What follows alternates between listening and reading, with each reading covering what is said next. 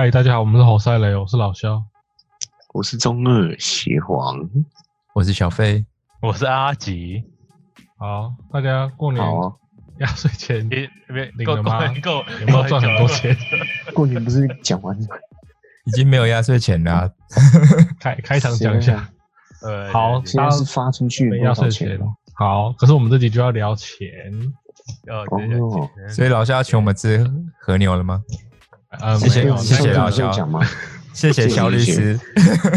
那没什么事的话，我先。这真真的很不好意思哎，不过还是要请吧。好，如果我成为我接下来要讲的那几个人里面的一部分，那我就请你你成为那几个人，你你才只请我们吃和牛请你们一人一家店，我们我们世间，也分你们一间。啊，你要讲什么人？我们来聊聊人类历史到现在古今中外最有钱的九个人，名单有限啊，能入围的都是恐怖的资产。马斯克吗？马斯克很多，贝佐斯也很多，但都及不上这些人，都提不上这些人吗？因为这！些人恐怖的地方在于，他是钱有时候换算不好，所以他们出来的资产都是很严谨的保守估计，所以可几乎都是更多才对。所以我很好奇耶，这这种人，那他这样钱到底有没有留到后代来啊？这个就不一定，像有些就有些就没有留，有些通常实业家不会留，但是独裁者的话，他通常一定会留。可是独裁，如果他王朝挂了，那些钱就没没用了，看那这么下一个派系的人能拿到多少啊？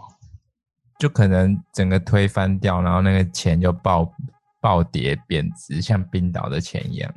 我们今天现在讲第一位，他是里面 倒数的，但是如果我能有他的一点，那也很好。他就是叫格达费的强人，他的钱保守估计大概两千一百亿美元而已啦，多而已吧，而已吧。吗？阿而已而已。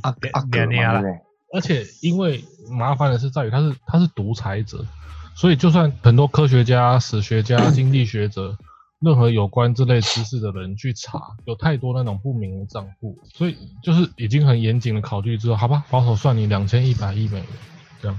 好吧那，应该还有长，那那应该还有好吧长很多吧？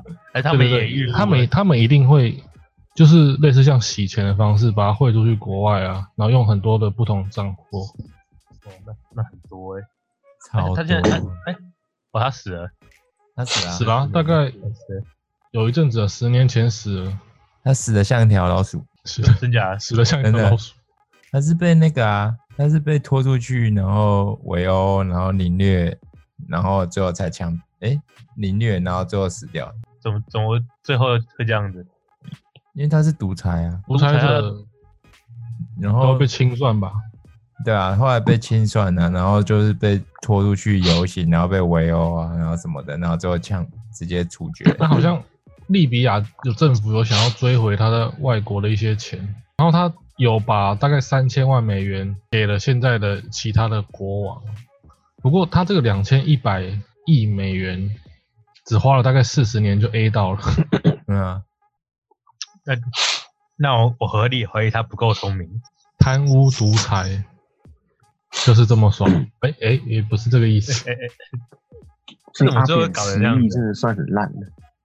他比拿的钱很少，他那个比较有点像政治的关系。好啦，这是第一个格达费。嗯，第二个大家可能比较少听过，他大概已经是一千年前人物了。嗯他的征服者威廉，又称为威廉一世。征服者入侵嘛，世界帝国吗？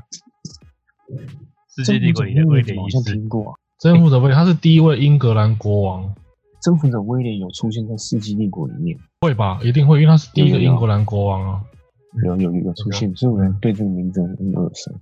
林林哥嘛，对不对？而且他，因为他是他是欧洲，他引进了欧洲的封建制度，然后改变了英国的历史走向，然后影响力是很巨大的，影响了宗教啊、商业文化。那时候还是宗教很昌盛的时候，嗯现在都还是吧？现在其实宗教影响力没有那么大了。宗教最昌盛的时候，也是人类文明最黑暗的时候。欧洲文明就被讲黑暗了一千年了，一直到一千三百多年、一千四百年的时候，那是黑死病嘛。大家越想越不对劲，干那赎罪券也买了啊，什么都讲神明啊，大家不是死的那么难看。文明开始的变动，不是什么文艺复兴，不是什么大航海，第一个开始变动是宗教改革。啊，宗教这种事情本来 就是靠两种人在支撑，一个是底层，啊，另一个是上层，就是这样。所以现在当然有宗教影响力也是很巨大，但是跟当时比还是无法比了。那时候一千年的时候，宗教文化是基本上就是一切宗教说了算。回想当时的情况下，你走在路上，突然说：“哎，我觉得地球是圆的。”干宗教把你抓起来烧掉了。这个呀，哇，对啊，他提出这个人是哥白尼吗？还是？哥白尼还是伽利略啊？反正两个都是也是宗教改革很有名的人。哎，那时候讲发表一些意见都跟去死是差不多。这个国王在位的时候，基本上国王拿到钱，一个国家钱就是基本上全部属于国王的。他随着那个侵略者，他是侵略者的后代嘛，随着他从哪里走到哪里，一边改革，他的都是他的，都是他的东西。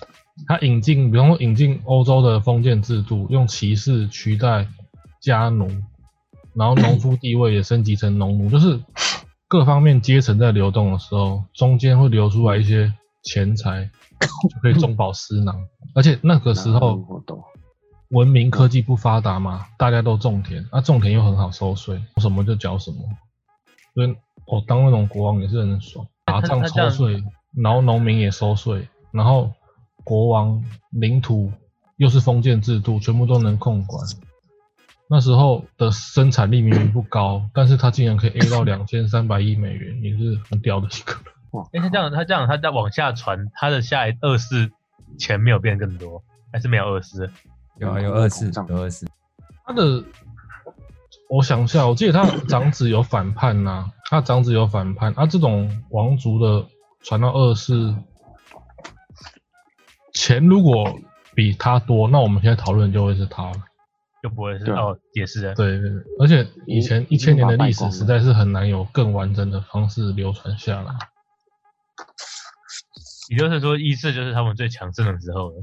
对对对对对，通常会讲到，比方说一个朝代或者说一个国王的钱最多的时候，代表他那时候也是最强盛的时期，最多的时候。因为之后你比他少一点，也没什么特别好讲的。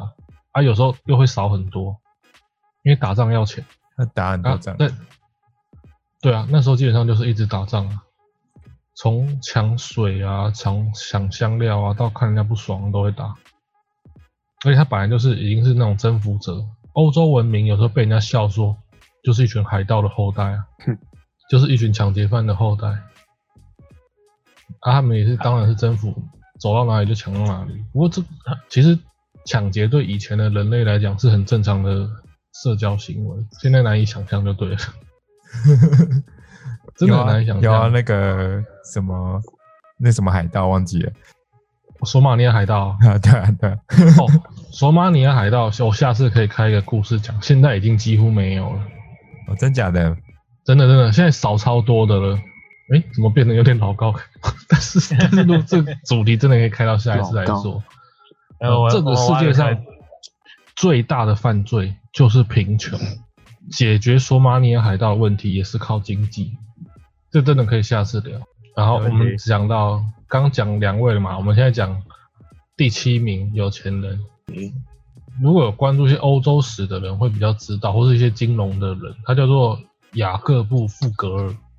雅各布·富格尔，嗯，他的外号很有趣，就直接叫做富有的雅各布。或是有钱人富格尔，反正就是什么当时，反正就是什么当时有钱的一个称号，比方说后亚郎啊，比方说什么呃大富翁啊，就直接用这个形容词加上他的名字。他的外号有很多啊，反正都很直白，什么好野人、有钱人雅雅各布，他这太直白了吧？对对对，因为他有名的是穷酸鬼邪皇。不会这么悲惨啊！他天天桥下说书人邪皇，像他像他最直接的外号，真的是直白到不行，就是叫富人雅各布。哦，他是住在那里的富人雅各布哦，就是这样。因为他本起家的，银行家哦不是吗？他是矿业起家啊，他本质就是商人，所以跟前面两个都是那种独裁的君主国王又不一样，他真的是一个商人这样子。那那我们会有矿啊？他那个矿，他有矿不会被眼眼红吗？他他有他有这么大势力的手，应该手没有本来家你这样子是那个吧？你这样讲的话，就是讲到经营者的另一个手段了、他会不会被别人眼红？也会啊，但是他要去想啊，他要出资啊。哦，怎么活下来吗？你给别人一口饭吃啊，一口饭吃的人多了，自然而然也会形成一种保护的力量。就是如果有人要来对哦公司的老板不利，可是你效忠于这家公司，那你当然会保护啊。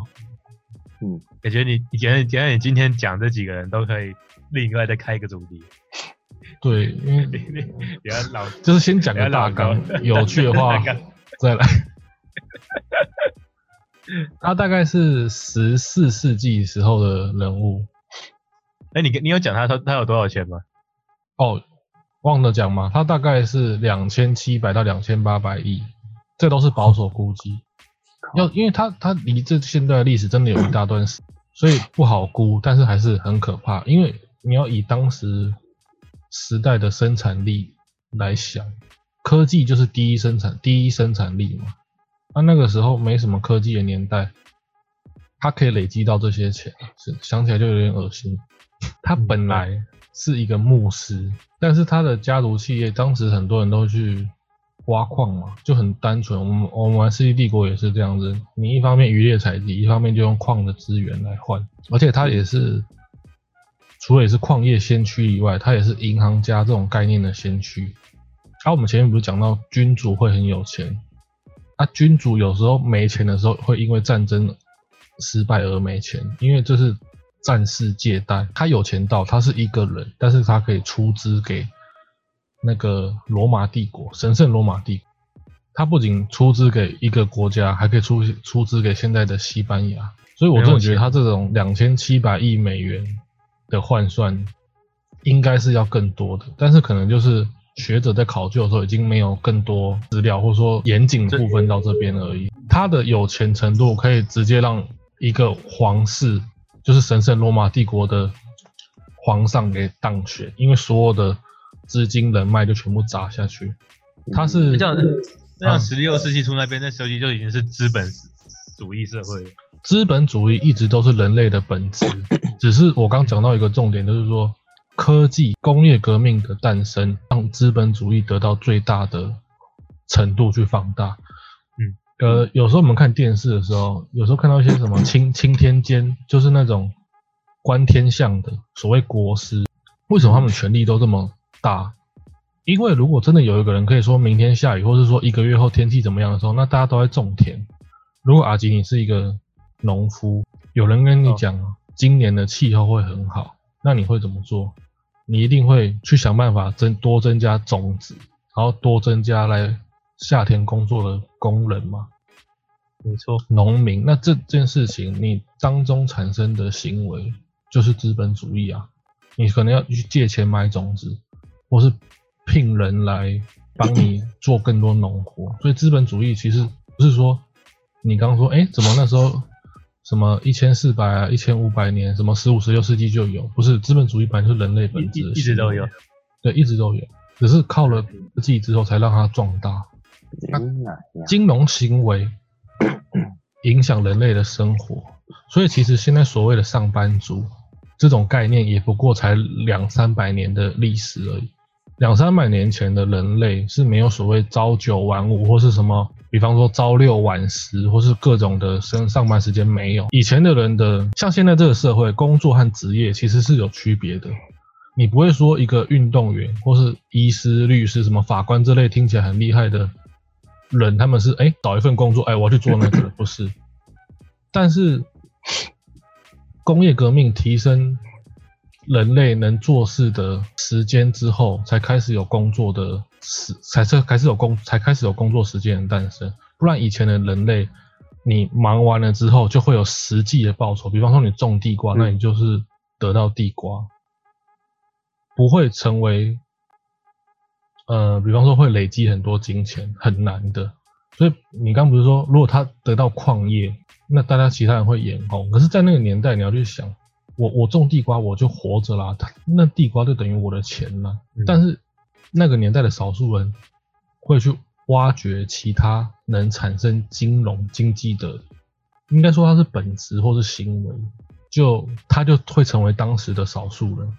可是现在我们已经很理所当然觉得，哎，如果一个人家里很有钱，我们可以说他啊，你家里有矿哦，我们已经很知道这种形容词。可是这这在当时就是少数人，他们是少数人的一对的，你五你五六百年前想到你，你五六百年前如果是知道工作和职业是有区别的一种人，大家在种田，在用付出劳力换取自己的温饱，就等于现在领薪水的意思。可是你去想增加财富，那你就是少数人。他几乎就是当时的现他当时的资本家势力大到以现在来看就是垄断剥削者。他还曾经创造了所谓人类史上第一批的那种廉租房，就是租房子给别人。可是这个在以前的社会是不会有这种概念的。我一家人就租一间呐、就租一间，对，这这只买一间，买完之后也不想买第二间的。因为因为没必要，为什么？对对不对？为什么？我我没有上班时间，我付出最简单的体力，可以得到我温饱的生活，就等于一般人的领薪水。啊，结果只有那个人在创业，所以他的我刚一开始前面讲的外号，他不是说什么富人雅各布、后亚郎雅雅各布，对 对，就是他会去做这件事情，他就成为五六百年前的少数人。然后也因为，就像你说，为什么没有人去眼红？还真的没什么人去眼红他做的事情因为情。别人不晓得，对啊，因为大家都觉得，哎、我温饱就好了啊。就别人说，在他的眼里，他是一份职业，我是银行家，我是商人，我是矿业老板，啊，其他人就只是打工者或是一般的上班族而已。他势力大到他的钱可以资助一个皇帝的一个诞生呢，就是直接让他即位，然后他的概念还可以创造人类史上第一批所谓租房子这种情形。金融其实就是人类本人类的本质行为，而且我们刚讲资助皇位还是算客气一点，他根本就是直接把那个皇位买下，等于说大家都知道那个皇帝的后面就是这个雅各布雅各夫雅各布爸爸这样。哥布爸爸，对对对，这样大家都去忙农活混口饭吃的时候，他就会去生产商品啊，比方说一些棉花、亚麻、布料，然后剩下一些矿业啊、银行家那些都不用说了。那你说金属品、调味品、丝绸什么什么，他全部都去做。他当时就等于是他的家族就等于金融势力了。那他欧洲人有钱人都喜欢盖什么？盖城堡，所以他也有自己的城堡。干有病！我 靠，但有时候我们看到一些世界上拍卖一些珍奇的古董到建筑，有些欧洲会卖古堡啊，这应该也都很多人听过。对，卖古堡跟庄园，嗯，所以像资本主义竟然是人类的本质，可是以前人真的进步没有这么快，所以这种有钱人也是属于创造历史的人。他们跟前面比方说格达费又不一样，格达费靠独裁权力四十年去捞这些钱，但是这种像比方雅各布，他就是属于实业家。那你也不能用现在概念去说啊，你根本就是一个垄断剥削者，因为没有啊，因为也只有他去想这些做这做这些事情而已啊。对啊，嗯，有没有人其他人干一样的事不过，嗯，哎这就是他的他这个家族怎么没有延续下来啊？哦，有啊，就像有些人一般人，比方说他打拼了十年做生意，也可能一天或是几个月就垮台了。哦他的垮台也会延续到王朝，跟那个那王美朝第奇和家族一样。王朝就会和政治有关系。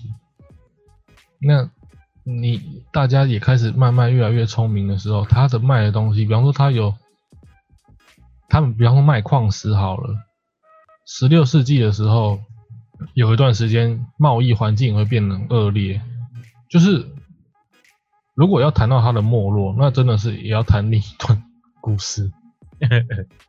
也是，因为做生意最简单的事情就是买贱犯贵嘛，所以他做这么庞大，他既然是垄断者，可是当他最简单的，当他生意失败的时候，就会瞬间垮台。没关系，我们今天就看他比方说最辉煌他的时候就好了。他是矿他是矿业嘛，如果市场上有很多白银，他又是白银的拥有者，那他的钱就直接就贬值掉了啊、他就没有了。而且随着大家越来越聪明，他的一些，比方工人也会反对。他商人一旦在做生意的途中受到很多阻挠，他那种反扑的力量就是难以估量的。他前面做了很多生意，大概到后期家族也都是没落掉了。那最大的关键，除了商品以外，还有政治因素啊。嗯没错，当一个王朝或是政治世家转靠其他那种有钱人的时候，那另一边的人就马上就会断掉了。王朝跟金融又是另外的故事。今天只是大概讲这个人可以赚到多少钱，这 个这很可怕的啦。嗯，所以有些人才会讲，赚钱其实可能不太难，守成比较难。他啦，反正他们赚，他赚到他活，他活的时候也活，也活得够开心的。他绝对是，他绝对是过很爽。那他后代怎么样，他已经没办法了。他他也也不也也不干他的事情了。他都已经成为一个著名的银行家、先驱，什么？他还是十十六世纪的欧洲首富，够爽了，够厉害了。接下来讲第六名，一个叫尼古拉二世的人，他就比较近代了，俄罗斯的末代沙皇。前面三个大概都是两千多亿美元的，这个就直接涨到三千亿美元了。看这种沙皇啦，这种皇帝的，就跟前面实业家不一样，他是直接垄断国家的钱，就是老子的钱。他在位只有大概二十年而已，他大概就捞了大概三千亿吧。我操，一般人二十年捞三千亿美元，厉害了，尼古拉。太扯了，看这个人不应该叫尼古拉，应该叫德古拉吧？根本就吸血鬼。吸血鬼，把把直接掌握国家金金库啊，真是吸人民的血。吸干你的血。不过这种哎那这样讲起来，嗯那普普丁现在应该也很多钱吧？就是普丁是地下首富，保守估计六兆。你问的这个真的是这样子。普丁已经当了前前后后加起来应该有没有十五年还二十年了吧？嗯，我操，对，他保守估计应该有六兆。可是这种人的资产不会讲到台面上。对，要等他死掉之后才开始有会有人去研究他，对啊，才开始跟流出一些资料，所以现在是想不到的。人类古今中外的有钱人，要么是国王，要么就是超厉害的资本家我家。靠，普丁当了二十一年呢，对啊，对啊，对啊。太扯了吧？而且他他他他有给别人机会啊，只是那些有机会的人都被就不见了。有机会选举啊，但是人生也没机会再活着啊。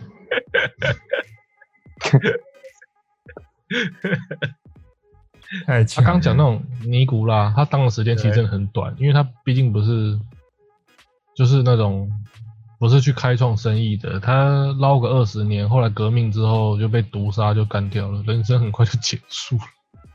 那他那他他也是辉煌很够，他也是辉煌一阵子就直接那个下来的。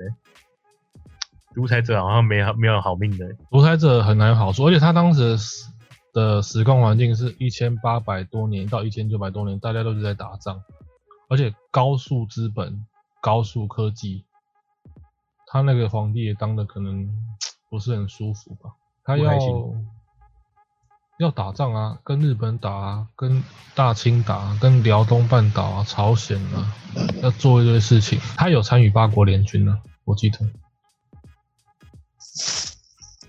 俄罗斯也有八国联军嘛，他所以他有嗯，参加到。这个人历史就是在位的时候，因为是国王关系，二十年捞了很多钱。不过他的生平基本上都是在打仗。打仗完之后，俄罗斯二月革命，他就被暗杀了，拜拜就没了。这个大概是 这个大概是捞很多，可是过不怎么爽的一个人。这这没命花这样，没什么命花。当然，他可以吃得好，过得好啦，不过就二十年。没有大家记得他，记得他，他有在自己的人生当中留下那一笔哦。哦，他被革命的时候推，就是我们前面不是有个广也有讲到，都是独裁者被推翻都死的很难看。他家族被抓到的时候，就是直接拿机枪啊、大炮啊直接轰死，轰完之后还要浇 硫酸汽油，然后随便丢在一个什么什么古堡旁边的洞穴那种地方，真惨。接下来第五名就开始来到超过三千亿，非常非常有名的一个人，叫安德鲁卡内基，美国人，非常有名，卡内基钢铁对钢铁大王，不是那卡内基克，哦，不是那卡内基，不 是不是，他是很有名的美国人，钢铁大王，他是全他可能是全世界最有名的第二名，第一名他超越不了。他他是做钢铁的，一开始是做纺织起家，然后他有一项爱好跟可能跟前面的独裁者，还有那些国王不一样，他很喜欢读书，这比较符合现代现代人的。不过他也很接近啊，他大概是一千，他也是一千八百多年到一千九百年的，喜欢阅读，然后 敢于赚钱去打拼。开始也是从纺织那种最基本的出卖劳力啊，去拿一点微薄的薪水。后来他开始，我记得好像是跟一个合伙人做车的生意，然后开始累积钱。其实就有点谈到我们前面讲那种雅各布的情形。那他这个他这个时间点的话，感觉他现在后代也还传到第二代、第三代而已。哦，这个人就是我讲的，这个人他是属于死后就直接全部捐掉了。不给遗产的代言者。代言者吗？嗯，他有一句名言，我完整的句子我真的忘记了，但是他的名言是说，呃，大意就是说，如果一个人死后有巨额财富，那是一种耻辱。好奇怪哈、跟他做的事情完全不搭嘎。他的身价估计大概有三千多亿美元。他一开始累积到一些钱之后，那个年代的人，大家开始变聪明了。明明不想去创业，当工人、当上班族，可是最喜欢发动罢工跟暴动。所以他那个那个年代的实业家也不容易，像那个很有名的默剧喜剧，那个是那什么？卓别林嘛卓别林的喜剧基本上都在工厂演，他演很多工厂的剧。嗯，就是那个时代，其实这也讲另外一句话，就是说喜剧的内核是悲剧嘛。他就是演那种对他就是演那种很可怜的工人的那种生活默剧，所以他一开始在创业的时候也是很不容易，他打算降低工资，结果工人就暴动，然后就要引起很多什么，比方说几千几万名的官兵来帮忙，以前人的罢工势力是现在更无法去相比的了。卡内基，嗯，我想一下，他他的他是一个社会达尔文主义的拥有者，他认为就是人类社会是适者生存的，嗯，所以他这样的行为这样去想，有时候他可能会说，哎、你是不是社会不平等啊、种族主义啊，或是帝国主义的拥护者？我倒觉得也不完全是，可是毕竟有时候实业家就是被人家说你就是剥削别人的时间，来累积到巨大的财富。就像一个上班族越来越厉害的时候，其实老最爽的绝对是老板。一个上班族厉害，他就很开心了啊！每间每个人都很厉害，那老板就更厉害。可是老板更不需要花很多时间，花的时间相对又少。不过是他的晚年又说，人类如果死后有巨额财富是一种耻辱，这到底是他发自内心的名言呢，还是是被胁迫了。但是他的确说到做到哦，他捐了大概九成以上的钱，他的确也是是也捐了。但是后代拿到一一成的钱，我觉得也多了，就够了。所以我在想，可能他这种人就是真的想当老板的这种人。他只是他觉得我可以做很多事情，我也想做很多事情。那他也不会说真的去看不起，就一般的混口饭吃的也好啊，或是说养家糊口的那种上班族或是工人，嗯，他可能也不是完全看不起，但是他就是觉得自己是跟那些人是不同的人。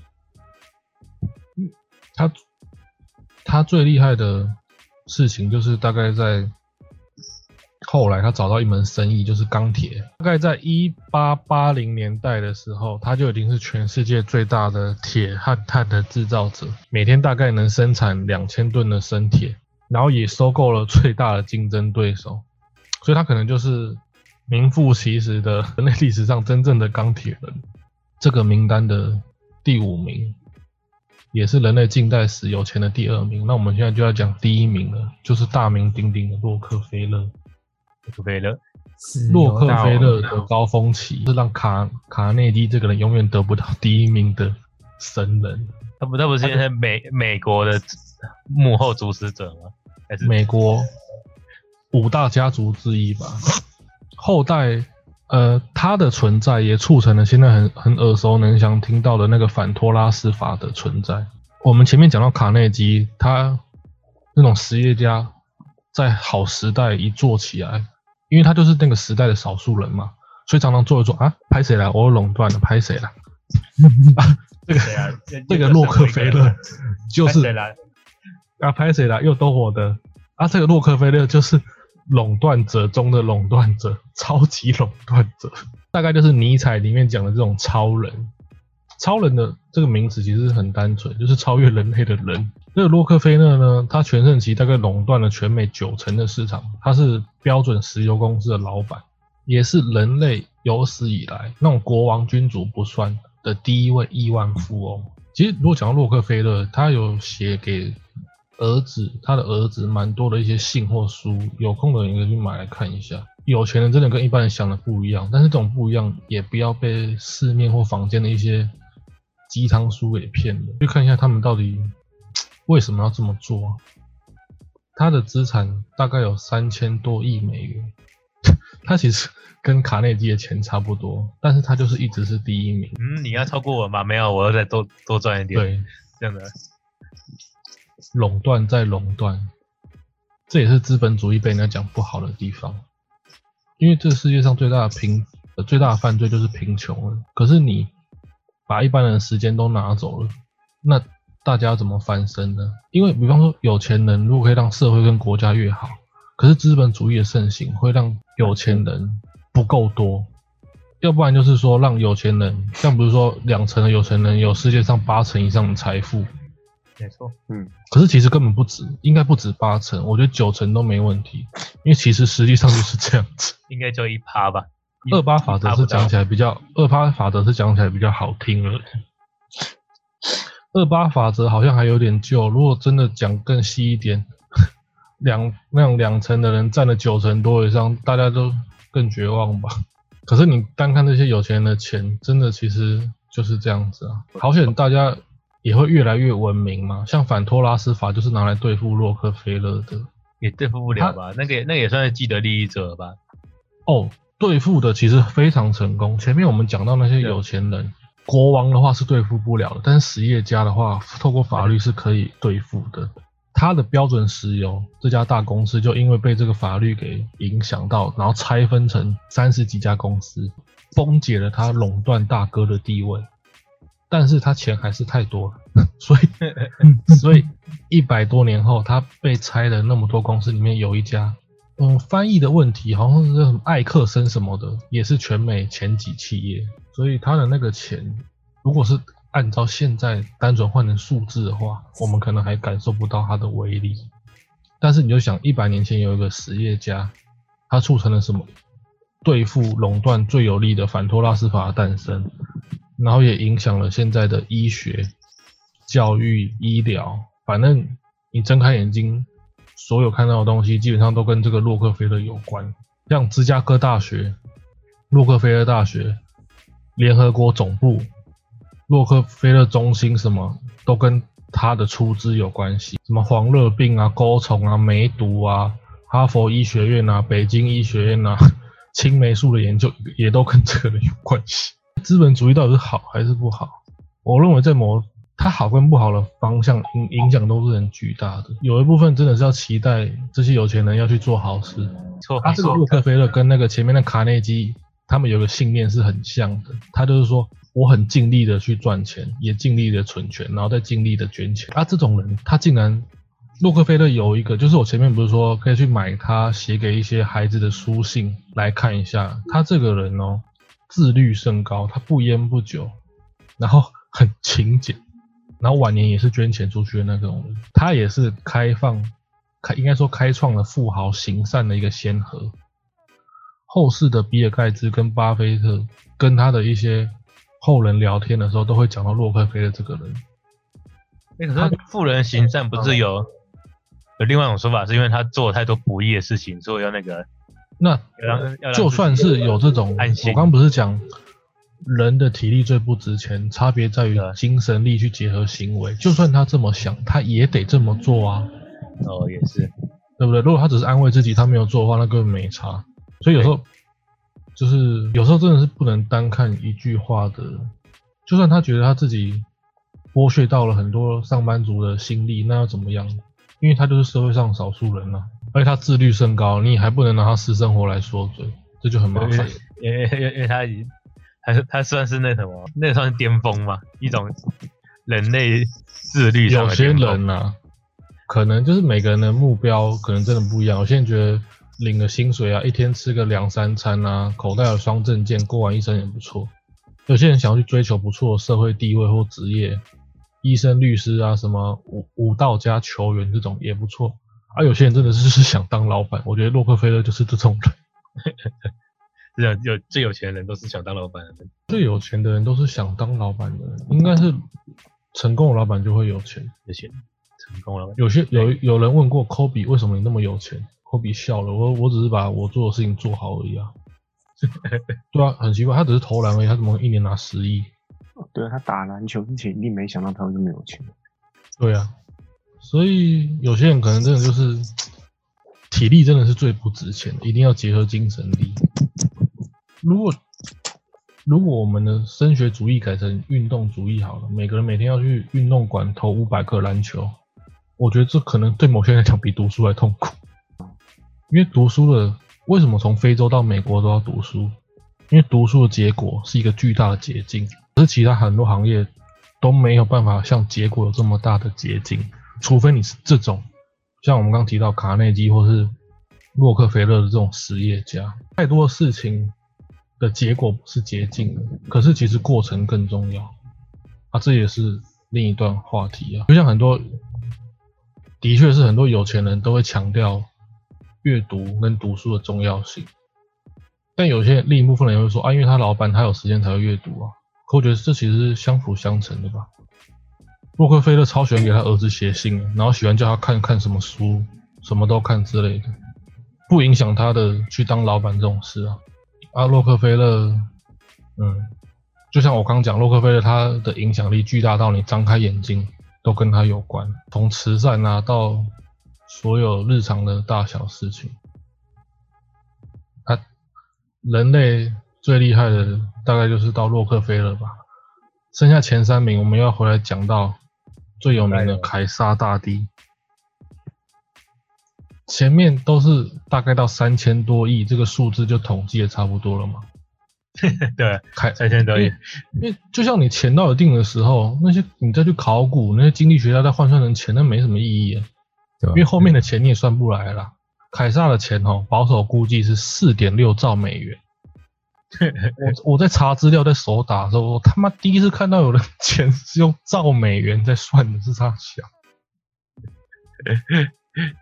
这当然也是当时那个罗马帝国的强盛，嗯，然后结合他是国王，所以他可以全拿统，哎，他是统帅哦，统帅，然后再当的当上国王，对吧？皇帝，在当时的时空，统帅跟国王基本上都是一样的意思，就像其实我们总统的正式名称应该叫三军统帅啊，嗯，对啊，是一样意思啊。他的丰功伟业就是征服、征服 再征服。他的行为和名言就是说，我要征服到地中海的尽头。最后征服到东欧，反正当时西元前一百年，用眼睛能看到，然后走路能走的地方，他都想要征服了。也是也是个有病的人，这些人呢在我在我看来也很有病，但是也是很厉害。不过国王有钱人的下场也都不太好，他也是被元老院暗杀的。被刺杀到死，嗯，捅到爆。他厉害的，除了他真的超级有钱，四点六兆美元是什么情形以外，他就是征服了吧？罗马帝国当时，据也没人以前也没人想到，有个军事统帅皇帝可以有这么大片的土地，而且是属于欧洲往东方打过去的一个人。出生于贵族，他的素养也很高，也担任过财务官啊、技师啊、法官啊。其实我觉得，因为他能当那么多职业，就像一般人职业要去追求，但他可能也是受受惠于贵族的关系啊。反正他不管当什么，他后来当皇帝是最屌的，他也是一步一脚印爬上来的。一步一脚印，要要要，因为就是对于欧洲的贵族跟东方的贵族想的不太一样。一次大战的时候，欧洲人贵族出的军力啊、人资、物资是一般平民的两倍以上。可是我们一般，如果你是贵族，或是说东方贵族，我根本就不想打仗，他们比较不会有那种能力越大责任越大这种想法。那、前面讲凯撒已经很可怕了，我们来讲一下第二个有钱人，也是皇帝，叫宋神宗。宋朝超级有钱，第一个出来东方的，东方的，终于谈到东方大哥了。对，他这个东方大哥是碾压前面人所有人存在，他的钱叫三十兆美元，为什么他这么多啊？靠呀！因为宋朝，因为宋朝他妈超有钱的，他宋朝我们宋朝有钱是整个有钱吧？还是一样，就是前面我讲那个农税啊，以前的钱都是农税来的，没有上班族啊，我付出那宋朝体力去种田那我们，嗯那，宋朝做什么事情会突然这么有钱？还是没有？就首先跟是人呃人口变多了以，前的人人口是一个很大很棒的一个因素，人越多越强啊。啊，还有那个王安石变法，以前的变法很成功的方式，一定都是那种运输、交通、农业、水利、市场这些，一定是往农场的方式去经营，因为当时的市场也是农朝，呃，不是农朝，农业为主体的朝代。就是所谓的农业经济啊，什么国家都是以农立国啊。那这种有钱的皇帝，三十兆美元，大概就是凸显当时宋朝多有钱。那他本身在做什么？被外族欺负，然后很有钱。还是很有钱。是啊，他他厉害的是，其实是他即位的时候，北宋是很弱的，但是他很欣赏那个王安石，他让王安石去变法。诶，他变然后真忘记了？王安石变法，呃，就是也是在讲那种农田水利啊、市场啊、哦对对对对对那种嗯当时人民过什么生活，他就改革什么。就像我们很常听到那种户口调查，对以前来讲也是非常重要的事。虽然虽然现在户口调查好像没什么，嗯，那种人员别来家里按电铃打扰还比较好。但王安石变法很成功，他增加垦田面积达到七亿亩。不过变法的成功也会有守旧派的不满，所以新法只维持了二十年之后就就就没了。不过那个改革的情形让他成为一个巨富也是真的。不过这种皇帝的巨富可能就没有一些实业家来的觉得就没有刚就没有刚刚你讲那个这么厉害对。，实业家的那种巨富是讲不完那种故事性的。正来人，最后一个是一个欧郎啦，嗯，在这歧视尼格啦。最最后一个黑人，他大概是十四世纪时候左右的人，是西非国家的人，真的是一个臭尼格，哎、不是臭尼格，不是臭尼格，真的是一个臭尼格。讲太快了，为什么会这样？刚不小心讲太快，是因为他的钱无法估量。估不出来。对，他是西非当时最大的国家，掌握了伊斯兰文化和宗教，还有其实非洲国家有很多的，就是天然资源。所以十九世纪的时候，有那个非洲大略嘛，就是欧美全部跑，欧洲欧美列强全部跑去非洲分一杯羹。嗯，没错。这个国王呢，他已经不单纯是说掌握国家金库，所以有钱。他的资源丰富，真的是有拿去对外贸易的，不是单纯抽那种农业税什么的。而他对外贸易到他多有钱呢？呃，后来有经济学家说，你现在能想到的全世界黄金总量，市场有的加上储备量，市场有的黄金这些有的加储备量加起来，而那个国王的黄金量就是现在的增加一倍或两倍以上。就是这么有钱，所以没办法换算。学者不想算了，怎么算？算个屁啊！算不了，怎算不了。怎么算？他曾经很有名的一件事情是，他要出访一个国家去玩，他带了好几万人的随从去那里玩了一阵子之后，他带黄金过去嘛，结果那个国家的黄金通货膨胀贬值了二十年以上，所以这个人的钱没有办法算的。我们已经算到这里就够了，这个是。传说中的第一名啊，他真的有这个人存在。这个人，哎，所以十四世纪的非洲其实还没有其他其他人入侵呢。其他人入侵？你说十九世纪的非洲大略那种入侵吗？对吧？这个啊也不可考哎。反正很难完整考据，但是这么有钱的地方，他没打别人就不错了，还要被人入侵。也是，他也没去打别人。十四世纪哪有什么科技文明，哪有什么那么厉害的大炮？没有，还有那种人堆堆起来。对啊，他去开罗嘛，他他是伊斯兰文化，所以他也要去麦加朝圣啊。嗯，所以他去开罗。我刚说他出去那个地方玩，就是去开罗，带了大概五六万名的搬运工，这是他的随从，有钱成这样子，然后还让当地的黄金贬值二十年。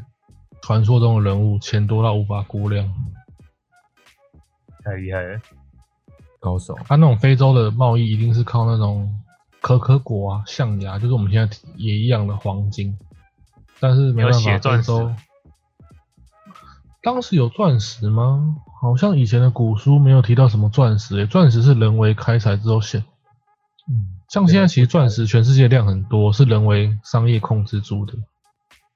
我记得全世界的钻石如果全部挖出来，每个人七十亿人可以每个人分到一百多克拉，那根本就不有钱的，那根本就不算钱。